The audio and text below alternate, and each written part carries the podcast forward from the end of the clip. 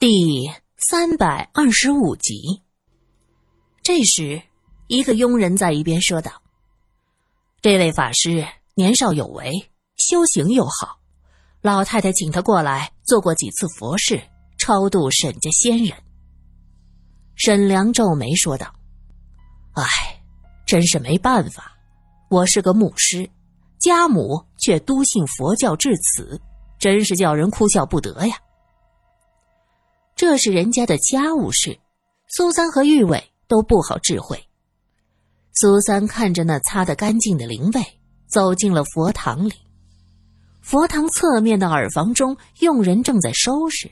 刚才那个晕倒的果圣和尚，就是躺在这儿的榻上，像是方才晕倒后有人帮他擦了脸和手。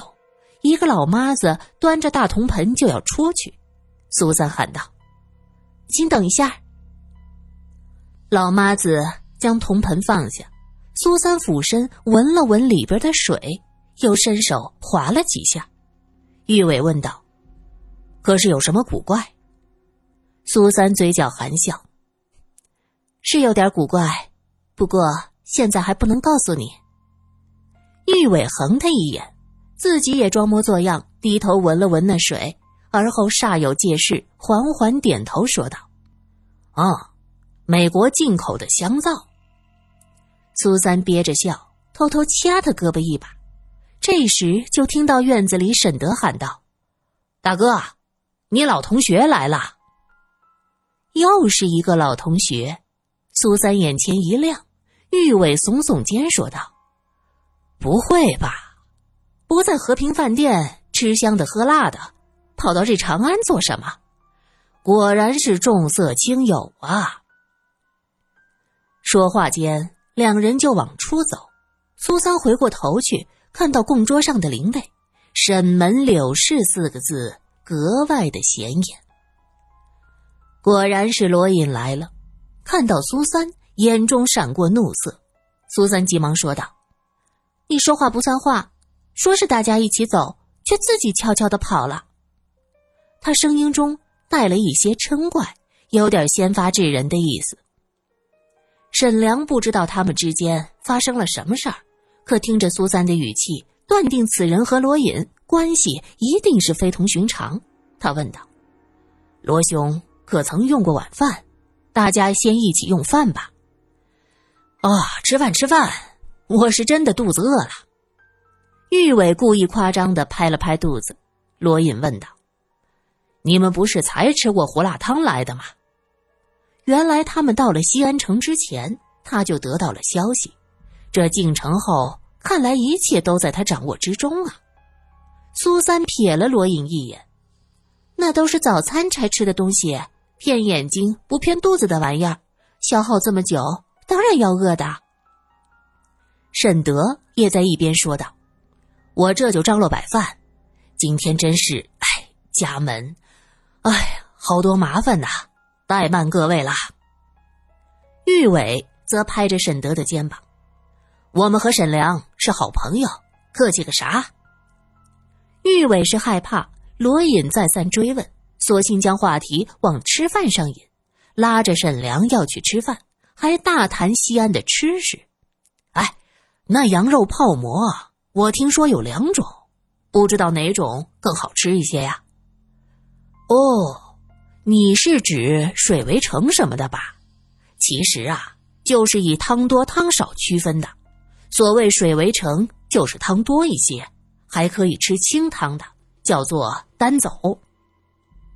苏三听玉伟在前头絮絮叨叨谈论着小吃，手忽然一沉，罗隐悄悄地握住他的手，用力地握了一下，似乎在惩罚他自作主张。等回去。我饶不了莫名，你这胆儿够大呀，敢偷偷的搭军车了。罗隐在他耳边低语，他说话的热气撩拨着他耳畔的碎发纷飞，耳垂上的小玉坠子也跟着晃来晃去的。罗隐本来想好好训训他，可从他的角度看过去，小巧圆润的耳垂，修长洁白的脖颈，耳畔几根发丝。看得人心里是跟着一抖，苏三抬头望着他说道：“我说过要和你一起去，你也答应我了，我们要共患难的。”他说这话的时候，罗隐只看得他眼中闪动着晶莹的泪花，盈盈欲滴。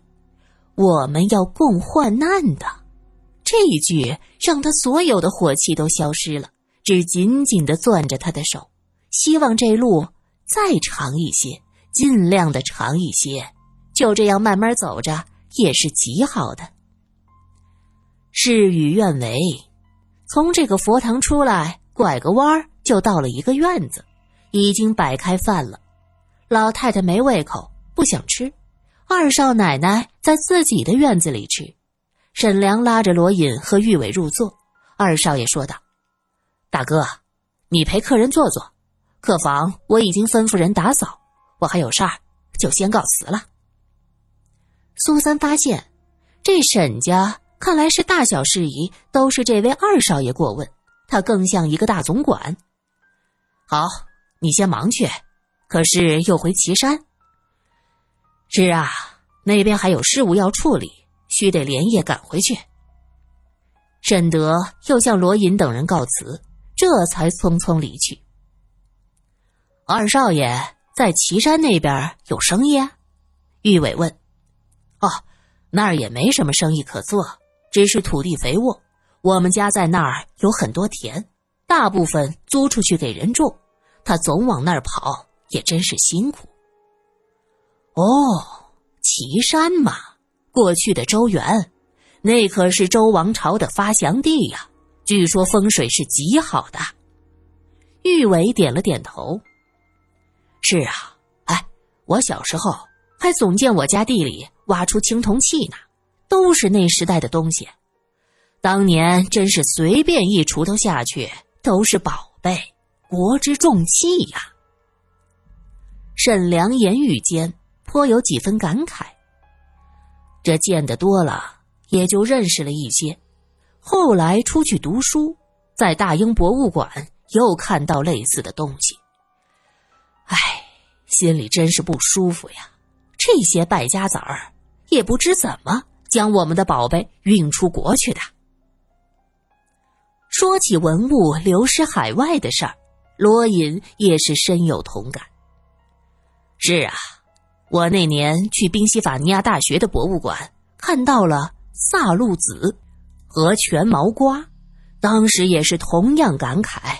哎，我还了解了一下，昭陵六郡这两郡当年是被盗卖到美国的，在民国七年的时候，剩下的四郡也被盗走了。分割多块运输时被发现了。听到这儿，玉伟恨恨地拍了一下桌子，太可恨了！这帮贼竟然敢切割六郡，这样的人就该凌迟。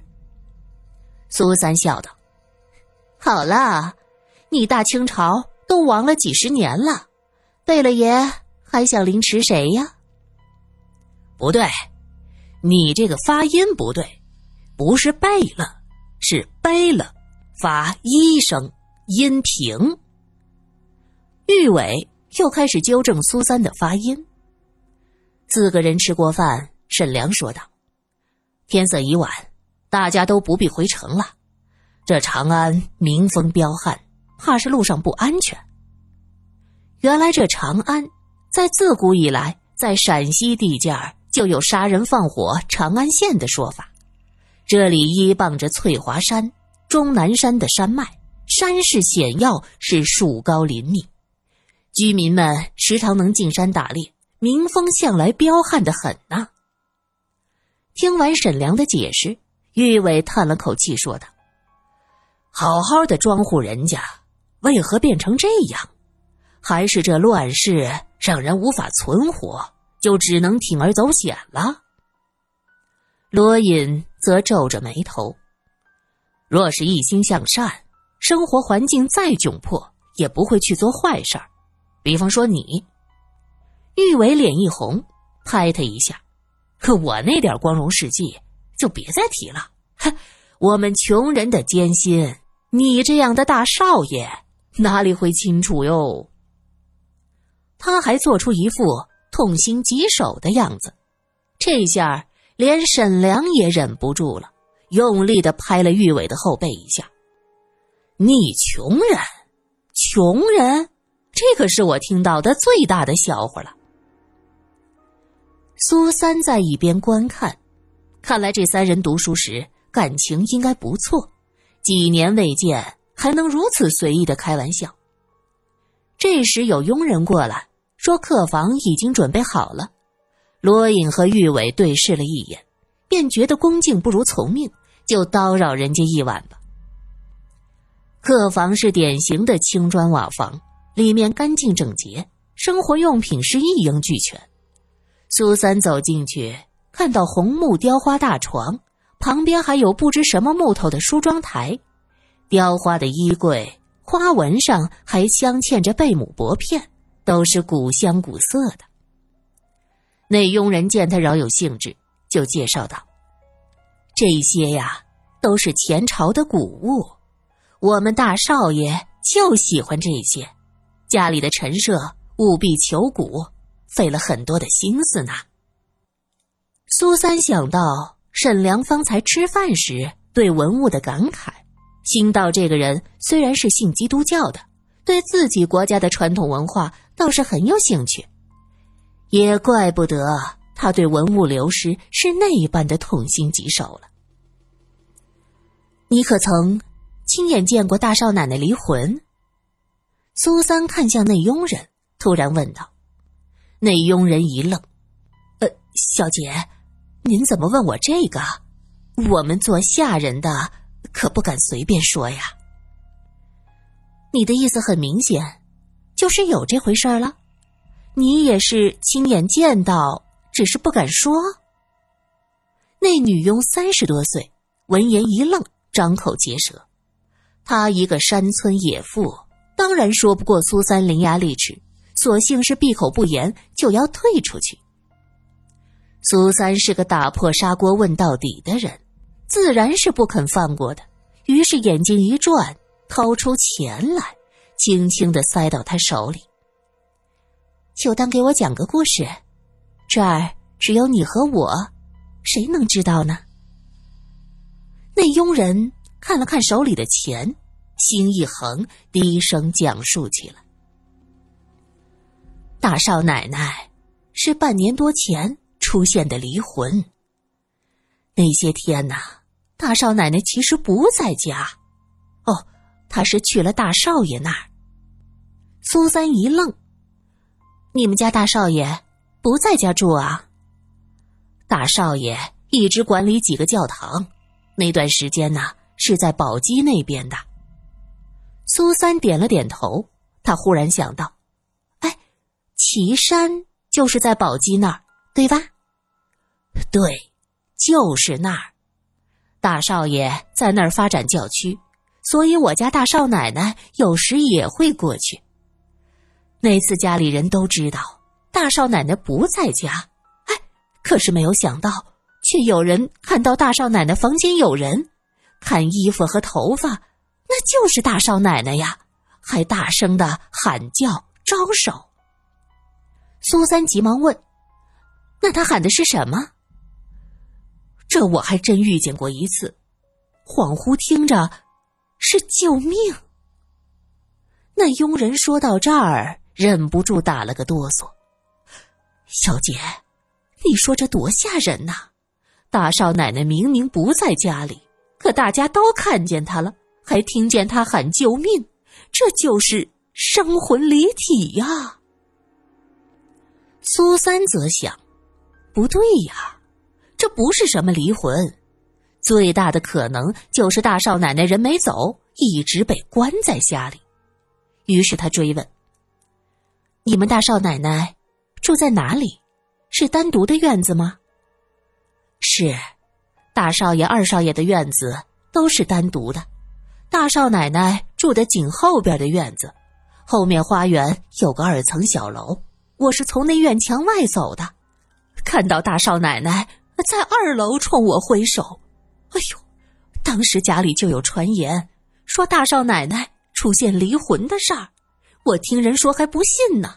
直到我自己亲眼所见，哎呦，真是吓死我了！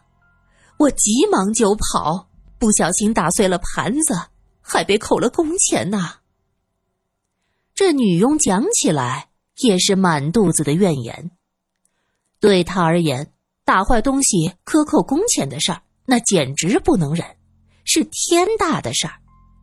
那么他讲的，因为被大少奶奶生魂吓到的事儿，也应该就是真的了。苏三笑笑，又拿出一些钱给他。哟，你还被连累过呢，真可怜。这点钱你先拿着，要是再想起什么或者听到什么，一定记得告诉我。那女佣笑眯眯的攥着钱走了。苏三一个人坐在客房里，灯光不是很明亮，梳妆台上的镜子也显得有些昏暗。